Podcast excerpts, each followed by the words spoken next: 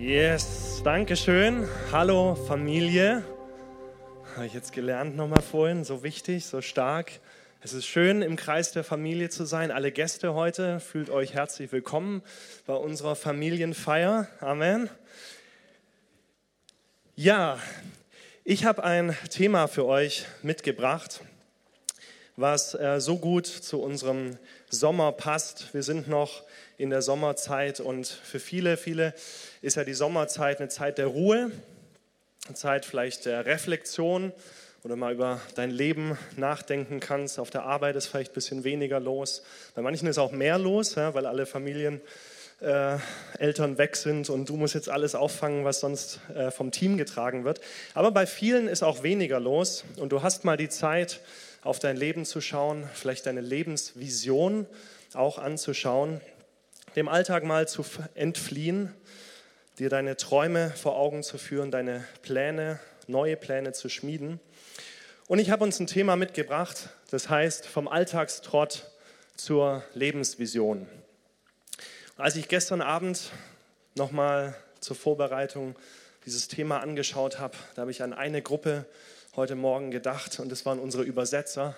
Und ich habe mich, ihr seid Helden, und ich habe mich gefragt, wie übersetzt man Alltagstrott? Das ist so ein richtig schönes deutsches Wort. Stimmt es? Ja?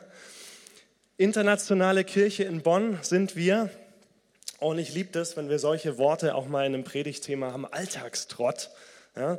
Was ja oft gemacht wird dann, ist zum Beispiel im Englischen wird so ein Wort einfach eins zu eins übernommen. Ja?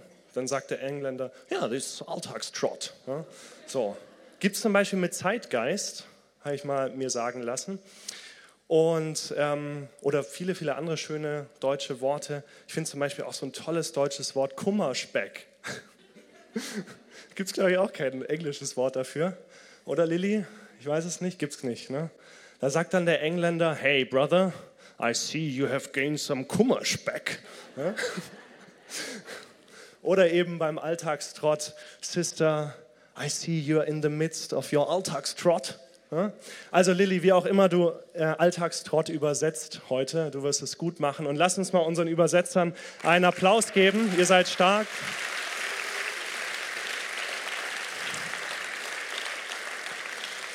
Ich darf euch noch liebe Grüße von Mario mitteilen. Er sitzt jetzt gerade in dieser, diesen Minuten im Flieger über den Atlantik. Ich habe mich gefragt, er war ja in den äh, USA unterwegs auf verschiedenen Konferenzen und hat sich inspirieren lassen. Ich habe mich gefragt, ob er überhaupt ein Flugzeug braucht, um zurückzukommen oder ob er einfach so fliegt. Aber er hat sich doch für die sichere Variante entschieden und eine Fluggesellschaft gebucht. Also liebe Grüße von ihm und wir steigen ein ins Wort Gottes in Psalm 118, Vers 24. Ohne es abzusprechen, waren Vince und ich heute beide im Psalm 118 unterwegs.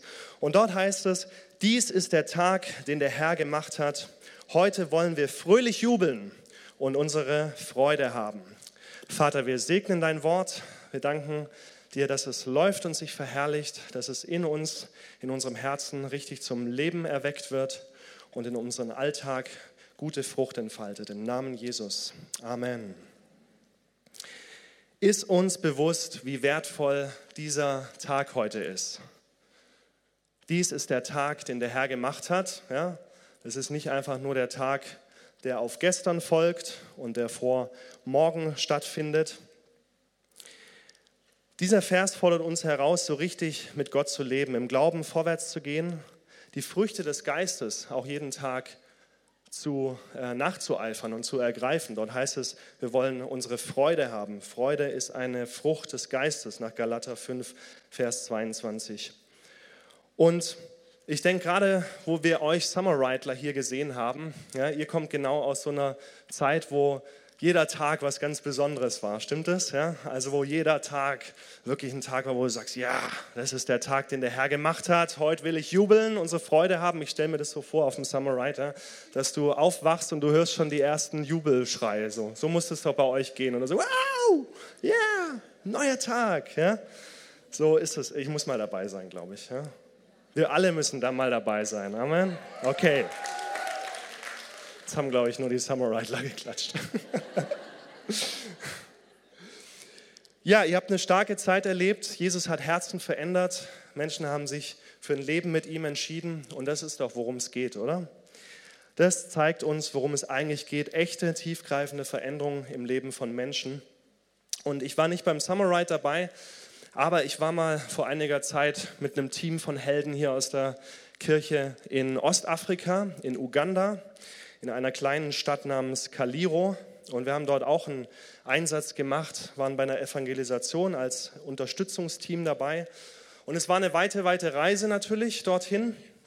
Wir haben uns gut vorbereitet. So eine große Reise erfordert gute Vorbereitung. Wir haben viel gebetet, viel nachgedacht, viel geplant und waren bereit, die Welt zu verändern. Und dann kommst du an in deinem Gasthaus in Kaliro in Uganda und die, äh, das lokale Team dort hat das alles so wunderbar vorbereitet. Die haben sich richtig ins Zeug gelegt. Unsere Zimmer waren vorbereitet und es war einfach toll. Aber ich gehe ins Badezimmer und denke so, huh, wo ist denn die Dusche? Ja? Dusche gab es dann da nicht. Ja? Und es gab nur so einen Eimer Wasser, der praktisch dann hm, aufgefüllt werden musste von Hand und damit konntest du dich dann waschen. Und ja gut, das ist für Europäer erstmal eine Herausforderung. Ich meine, wir sind in Uganda, in einem Land, wo viele Menschen nicht mal was äh, zu trinken haben an Wasser. Aber natürlich trifft erstmal unsere große Vision auf die harte Realität des Alltags vor Ort, die harte empfundene Realität. Und ich habe gehört, dass das Thema Duschen beim Team Bitterfeld auf dem Summer Ride auch so ein bisschen herausfordernd war. Ja? Okay, aber ihr habt euch dann letztendlich organisiert bekommen und die Dusche war dann vielleicht nicht warm, sondern kalt, aber das hat noch mehr die Freude und das Jubeln am Morgen in dir hervorgebracht. Ja, manchmal ist es so, du bist mit großen Ideen, mit Träumen, Visionen gestartet und plötzlich dreht sich in deinem Alltag alles ums Duschen. Und ich weiß nicht, wie es dir geht, aber so wie ich mich in diesem Gasthaus in Kaliro in Uganda wiedergefunden habe, so finden wir uns manchmal in unserem Leben wieder. Stimmt das? Ja, du hast gebetet und geträumt für diese Ausbildungsstelle, für diesen Arbeitsplatz und hast gesagt, das ist es, das wäre der Hammer, ja, wenn ich dorthin komme. Und dann stehst du dort stehst vor deiner Maschine vielleicht in irgendeinem Betrieb und drückst acht Stunden lang immer auf den gleichen Knopf. Also ich übertreibe jetzt mal. Aber solche Stellen gibt es ja. Oder als Kinderkrankenschwester, ja, du hast äh, gebetet und geträumt, wow, das wäre mein toller, äh, das wäre mein Berufswunsch. Und du lässt dich ausbilden als Kinderkrankenschwester und alles, was du machst, ist, du lehrst acht Stunden am Tag irgendwelche Nachttöpfe. Und du bist angekommen in deinem Alltag. Oder wie ist es in unseren Familien? Du hast geträumt von Kindern, Kinder zu bekommen, Familie zu gründen. Und dann stehst du da und wischst zum dritten Mal in dieser Stunde den Boden auf und trittst immer wieder rein in irgendwelche Sachen, die da auf dem Boden liegen. Und das ist dein Alltag. Das ist dann Familie. Oder auch in unserem Glauben hier in der in der Kirche. Du hattest so eine starke Vision für deine Kleingruppe. Das ist ein Dienstbereich hier im CLW, wo wir uns unter der Woche treffen als Christen. Wir haben Gemeinschaft, wir tauschen uns aus. Das Wort Gottes wird studiert, wir diskutieren, wir lachen miteinander, wir weinen auch miteinander, wir tragen einer des anderen Last, wir spielen Spiele.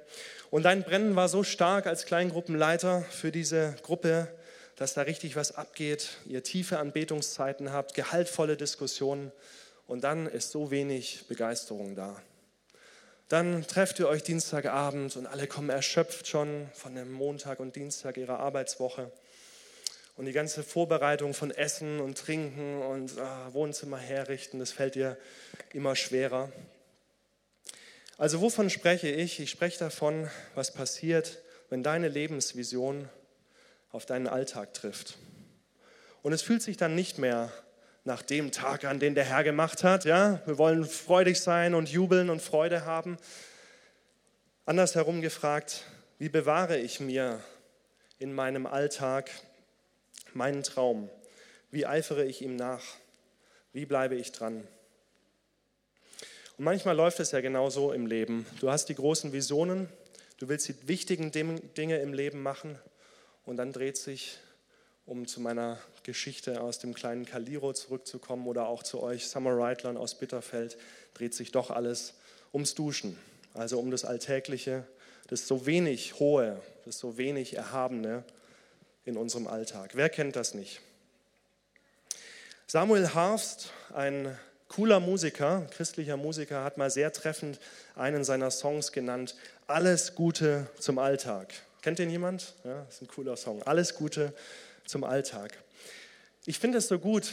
Warum? Weil die allermeisten Tage vom Rest deines Lebens werden ganz normale Alltagstage sein. Und selbst wenn du mal an die besonderen Tage in deinem Leben denkst, dann wirst du relativ schnell merken, dass diese Ereignisse zwar vielleicht einen Tag lang sind oder vielleicht nur ein paar Stunden lang, aber dass sie doch ganz viel mit den langen Zeiträumen in deinem Alltag zu tun haben. Wer verheiratet ist, der hat in seinem Ring ein Datum stehen. Ja? Und dieses Datum ist definitiv ein sehr wichtiger Tag in deinem Leben und für deine Ehe. Das merkst du vor allem dann, wenn du dieses Datum mal vergisst. Ja? Aber die Qualität und die Stärke deiner Ehe wurde nicht an diesem einen Tag entschieden, sondern die bestimmt sich danach, wie du deine Ehe an jedem einzelnen Alltagstag seit deiner Hochzeit lebst. Stimmt das? Oder wer schon mal einen Lauf gelaufen ist, Halbmarathon, vielleicht manche schon Marathon, vielleicht manche hier Ultramarathon oder gibt es ja Sachen, an die kannst du gar nicht denken. Ähm, ja. Der Tag des Laufes ist ein besonderer, ganz definitiv. Ja. Da kann noch mal eine Menge gut gehen oder auch eine Menge schief gehen. Aber ganz wichtig und entscheidend dafür für deinen Erfolg an diesem Tag sind die vielen Alltagstage vor dem Tag des Laufs, an denen du trainiert hast und an denen du dich vorbereitet hast. Und auch in unserem Glauben ist es so. Der Tag unserer Entscheidung für Jesus ist definitiv wichtig. Es ist was Entscheidendes passiert an diesem Tag zwischen dir und Gott. Wir haben vorhin über die Ehe gesprochen, ja, kannst du eigentlich übertragen. An dem Tag bist du auch einen Bund eingegangen mit Gott. Du hast ihm dein Leben geschenkt, dein Herz geschenkt und er hat dir Erlösung geschenkt. Er hat dir ein neues Leben geschenkt, er hat dir Hoffnung geschenkt, er hat dir Freude geschenkt, so vieles. Und durch Jesus ist der Weg zum Vater frei geworden. Amen. Durch Jesus ist der Weg zum Vater frei. Also ein ganz wichtiger Tag, entscheidend dafür, was in deinem Leben aber passiert, wie es mit dem guten Plan, den Gott für dein Leben hat und für mein Leben hat, wie es damit weitergeht, ist nicht dieser eine Tag alleine, sondern es sind die vielen einzelnen kleinen Alltagstage, die auf dieses großartige Ereignis folgen. Wir haben die letzten zwei Wochen darüber gesprochen, wenn du ähm, nicht da warst, dann ähm, hör dir die Aufnahme an und äh, nimm das mit, was, ähm, was bei uns lief in der Sommerzeit jetzt. Unser Alltag ist so entscheidend. Also lass uns unseren Alltag lieben, lass uns unseren Alltag wertschätzen, auskosten, zu was ganz Besonderem machen. Der größte Teil vom Rest deines Lebens werden ganz normale Alltagstage sein. Und ich wünsche dir und ich wünsche mir alles Gute zum Alltag. Lass uns das zum Lebensmotto machen. Dies ist der Tag des Herrn und den der Herr gemacht hat. Heute wollen wir fröhlich jubeln und unsere Freude haben. Das Problem oder die Herausforderung, wir sprechen ja vielmehr gerne von Herausforderungen, nicht von Problemen, ist, die ähm, sind die Dinge, vor die uns der Alltag eben stellt. Der sogenannte Alltagstrott, da sind wir bei dem schönen Wort. Da stehst du nun vor den alltäglichen Abläufen, vor den alltäglichen Problemen des Alltags und vergisst schon mal schnell, was eigentlich deine Lebensvision ist. Wer von uns lebt schon dafür, immer diesen Knopf zu drücken in, deiner, in deinem Betrieb, immer auf die Maschine zu drücken? Wer von uns lebt schon dafür, immer nur Nachttöpfe zu leeren oder immer nur den Boden aufzuwischen in deiner Familie oder immer nur unmotivierten Kleingruppenbesuchern das Essen zu servieren? Ja? Dafür sind wir nicht geboren, dafür, das ist nicht der Sinn unseres Lebens, sondern die Lebensvision, die ist hoffentlich größer und die geht darüber hinaus. Oder auch im Glauben, vielleicht lebst du ähm, mit Jesus schon länger, aber der Glaube, dass aus deinem Leben was entstehen kann, dass da Frucht herausgehen kann, was wirklich unsere Welt, unser Land, deine Stadt, deine Familie zum Positiven verändert, was deine Umgebung, deine Nachbarschaft, deinen Freundeskreis prägt, ist vielleicht in deinem Alltagstrott schon lange verloren gegangen. Und in der Tat, manchmal verlieren wir diesen Traum, diese Vision. Manchmal verlieren wir das, den Gedanken, dass aus überhaupt noch was aus unserem Leben hervorkommen kann. Und so lebst du vor dich hin, es vergeht Tag um Tag, Woche um Woche, Jahr um Jahr.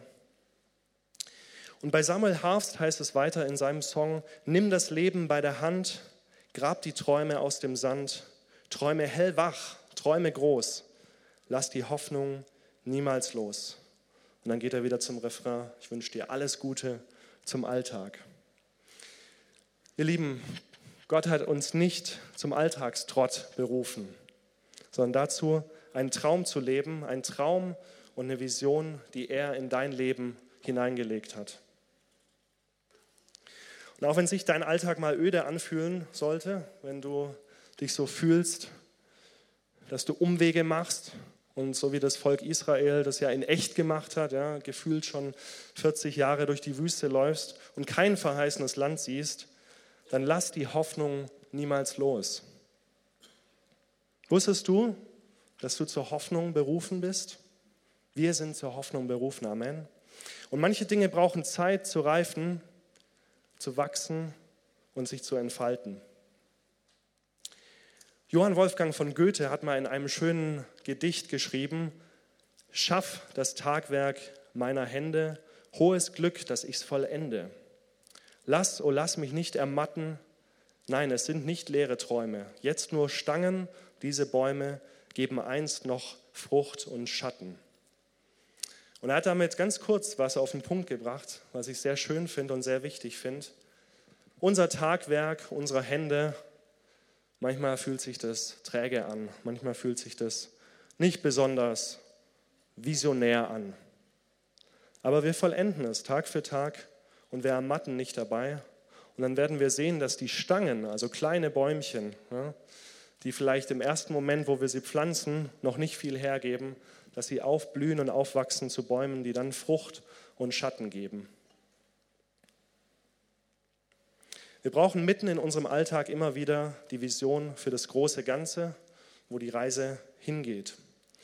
Und vielleicht bist du heute da und das ist genau deine Situation. Vor lauter Alltag siehst du deine Träume und deine Visionen nicht mehr. Vielleicht bist du auch da und merkst, ich bin eigentlich auf Umwegen unterwegs oder weißt gar nicht genau, wo dein Leben eigentlich hingehen soll. Da sind Dinge in der Vergangenheit, passiert, die dich umgeworfen haben, die dich aus der Bahn geworfen haben, die dich krank gemacht haben, kaputt gemacht haben. Plötzlich war alles ganz anders, als es vorher war. Und jetzt steckst du drin in deinem Alltag und sowas wie Lebensvision ist schon lange ein Fremdwort für dich. Davon kann schon lange in deinem Leben vielleicht keine Rede mehr sein. Also was es auch ist, was deinen Alltag ausmacht, Lass die Hoffnung nie los. Gott ermutigt dich und mich immer wieder neu dazu, im Alltäglichen das Besondere zu entdecken und zu ergreifen. Er ruft uns mitten in unserem Alltag. In Markus 10, Vers 46 bis 52 lesen wir von, ähm, von so einer Geschichte.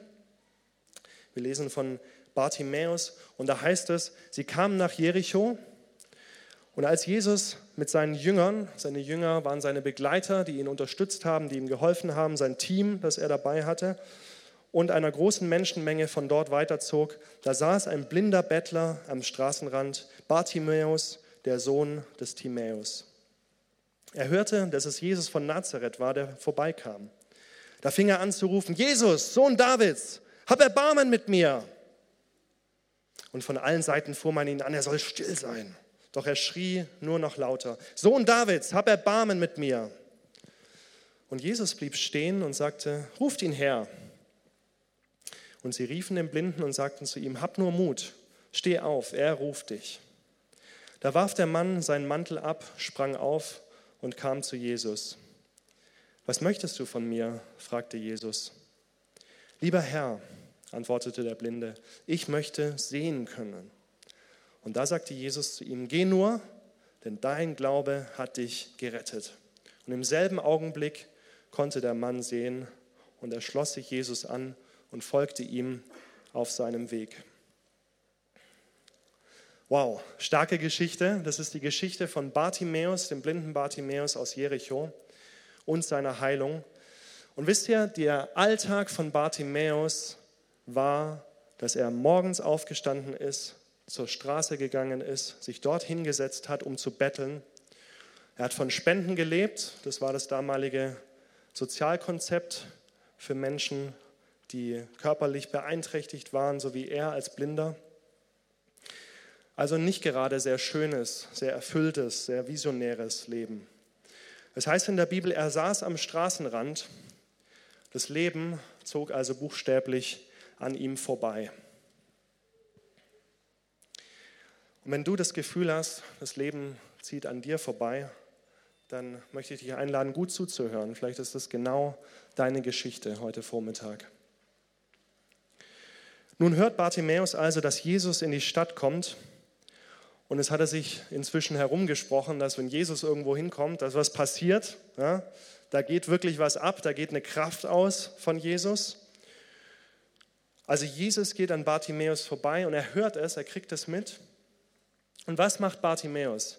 Er schreit einfach dazwischen und sagt, Jesus, du Sohn Davids, hab Erbarmen mit mir, hilf mir. Und die Leute, die da mit Jesus unterwegs sind, die versuchen ihn natürlich zum Schweigen zu bringen. Sagen jetzt, ja, das stört, ja. Vielleicht hat Jesus gerade was Wichtiges, Weises erzählt und äh, während er so läuft, ja, irgendeine Weisheit von sich gegeben und die wollen zuhören und das stört jetzt der Blinde, der hier dazwischen schreit. Aber es heißt, Bartimäus, er schreit nur umso lauter. Bartimäus hat erkannt, jetzt oder nie. Das ist meine Chance. Und Jesus hört ihn, bleibt stehen. Er hat gemerkt, da ist einer, der von ganzer Seele schreit und von ganzem Herzen schreit. Er merkt, da ist einer, der möchte, dass sich was verändert in seinem Leben. Hilf mir, hab Erbarmen mit mir, schreit dieser Blinde. Da ist einer, der Hoffnung geschöpft hat, der irgendwie daran glaubt, dass Jesus derjenige ist, der ihm helfen kann in dieser Situation. Und was mich echt überrascht hat, die Reaktion von Jesus. Wie geht Jesus mit diesem Blinden um? Er sagt, ruft ihn her. Hätten auch denken können, dass Jesus zu ihm hingeht, aber er geht nicht zu ihm, er sagt, ruft ihn her. Also Jesus ruft ihn und ich finde es so klasse, er ruft ihn vom Straßenrand des Lebens weg, hinein, mitten ins Geschehen. Jesus ruft und er gibt uns die Chance, in Aktion zu treten. Unseren Alltagstrott, unseren Beobachterposten zu verlassen. Richtig Schritte zu tun. Was macht Bartimäus? Er springt auf, er wirft seinen Mantel von sich und er kommt zu Jesus. Und wisst ihr, manchmal ist die Zeit gekommen in unserem Leben, aus unserer angestammten Haltung, aus dem Platz dort am Boden, wo du dich vielleicht so fühlst, da gehöre ich hin, das ist mein Platz im Leben, der steht mir zu, da unten, am Rande, auf Beobachterposten. Manchmal ist die Zeit gekommen, in unserem Leben aufzustehen, ja aufzuspringen, wie es heißt bei Bartimäus. Und manchmal ist es auch wichtig, Dinge von sich zu werfen, die zu meinem alten Leben gehören, zu meinem alten Alltag. Bei Bartimäus war es sein Bettlermantel. Und manchmal ist es dann wichtig, zu Jesus zu kommen, in die Mitte des, der Straße des Lebens. Und als Bartimäus dort ist, stellt Jesus eine interessante Frage. Er fragt, was möchtest du von mir? Was soll ich für dich tun? Obwohl es eigentlich ziemlich offensichtlich ist, oder? Oder offensichtlich sein muss, was Jesus unter Umständen für ihn tun könnte. Bartimäus war blind. Dass er zu ihm kam, war sicherlich auch nicht jetzt so ganz straight, ja, sondern ist bestimmt so ein bisschen links und rechts gewankt. Aber Jesus, weißt du was, er zwingt dir und mir seinen Erlösungs- und Heilungsplan und Heilsplan nicht auf.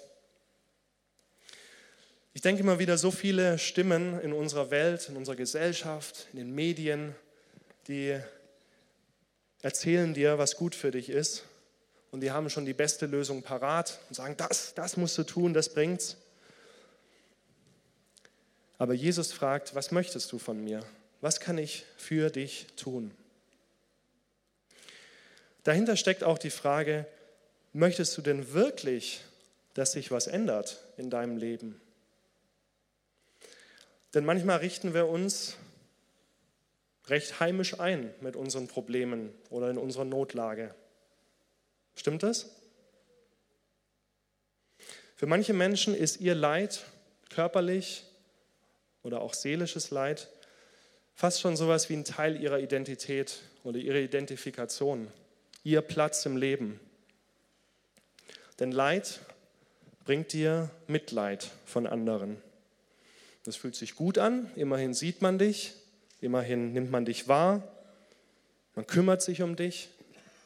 Und so geben uns manchmal unsere Probleme auch eine gewisse Sicherheit und einen Platz im Leben. Und Jesus drängt sich nicht auf, er nimmt dir nichts weg, was du ihm nicht geben möchtest.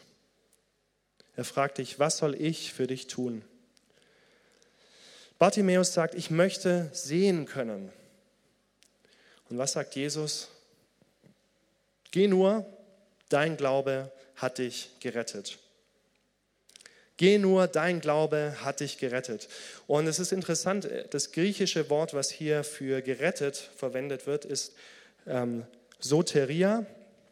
Und es heißt beides, seelisch gerettet und körperlich geheilt. Steht für beides. Was für einen großartigen Herrn haben wir. Amen. Was für einen genialen Gott haben wir. Jesus möchte nicht nur dein Leben verändern, er kann es auch.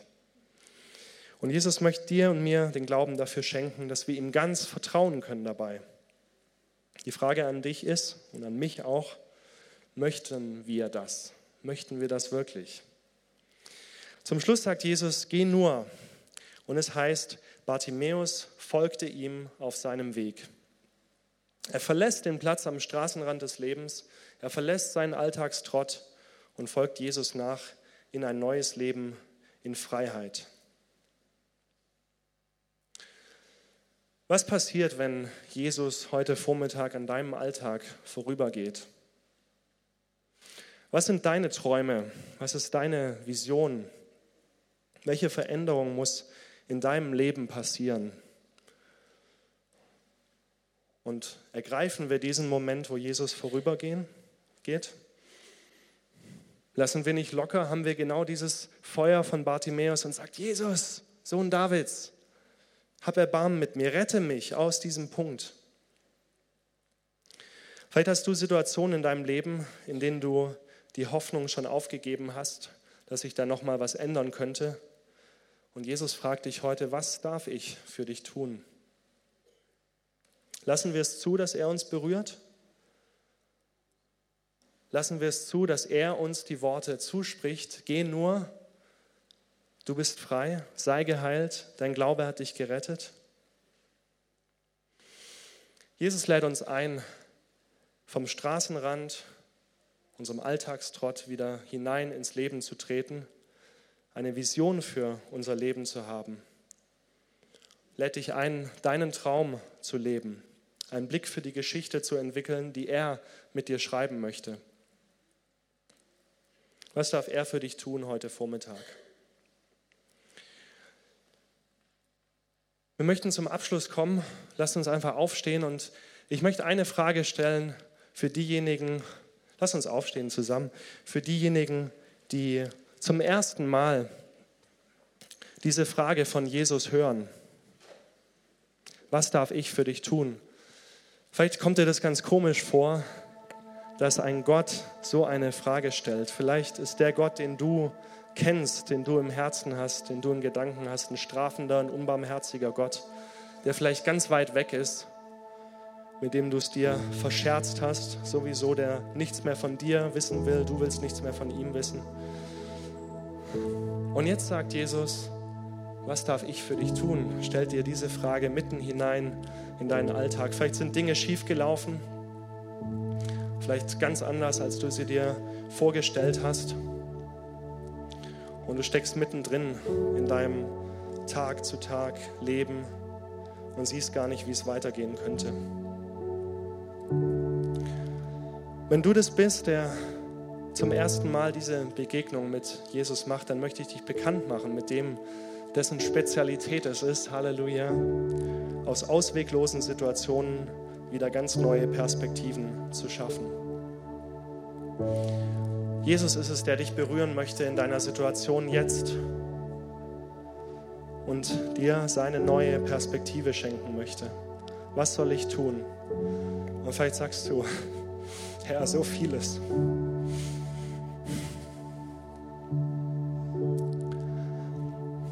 Aber fang an mit der einen Entscheidung für ihn und sag, Jesus, ich ergreife das jetzt, was du mir anbietest, überhaupt in Kontakt zu treten mit dir. Und lass uns unsere Augen schließen, weil es was ganz Persönliches ist, was jetzt stattfindet. Wenn du sagst, diese Entscheidung für Jesus habe ich noch nie getroffen. Ich kenne ihn so gar nicht, dass er mich herausruft aus meinem Alltag. Dann lade ich dich dazu ein, ihn kennenzulernen und würde gerne für dich beten. Und gib doch ein kurzes Handzeichen, wenn du das bist. Wir haben die Augen geschlossen, wir schauen nicht umher, es ist was Persönliches. Aber ich möchte für dich beten. Danke.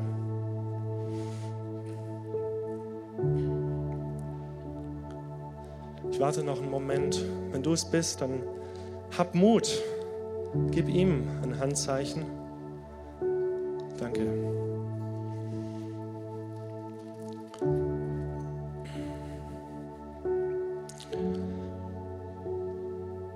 Vater, ich danke dir für die kostbaren Menschen, die dir dieses Handzeichen geben, die innerlich in ihrem Herzen sagen, Jesus, ich möchte dich kennenlernen als der, der diese Frage stellt, was soll ich für dich tun in deinem Leben, als der Gott, der sich für mich interessiert, der mein Leben sieht, der mich liebt, der mich zurückführen möchte in die Mitte der Straße des Alltags und in die Mitte der Straße des Lebens, hinein ins Leben.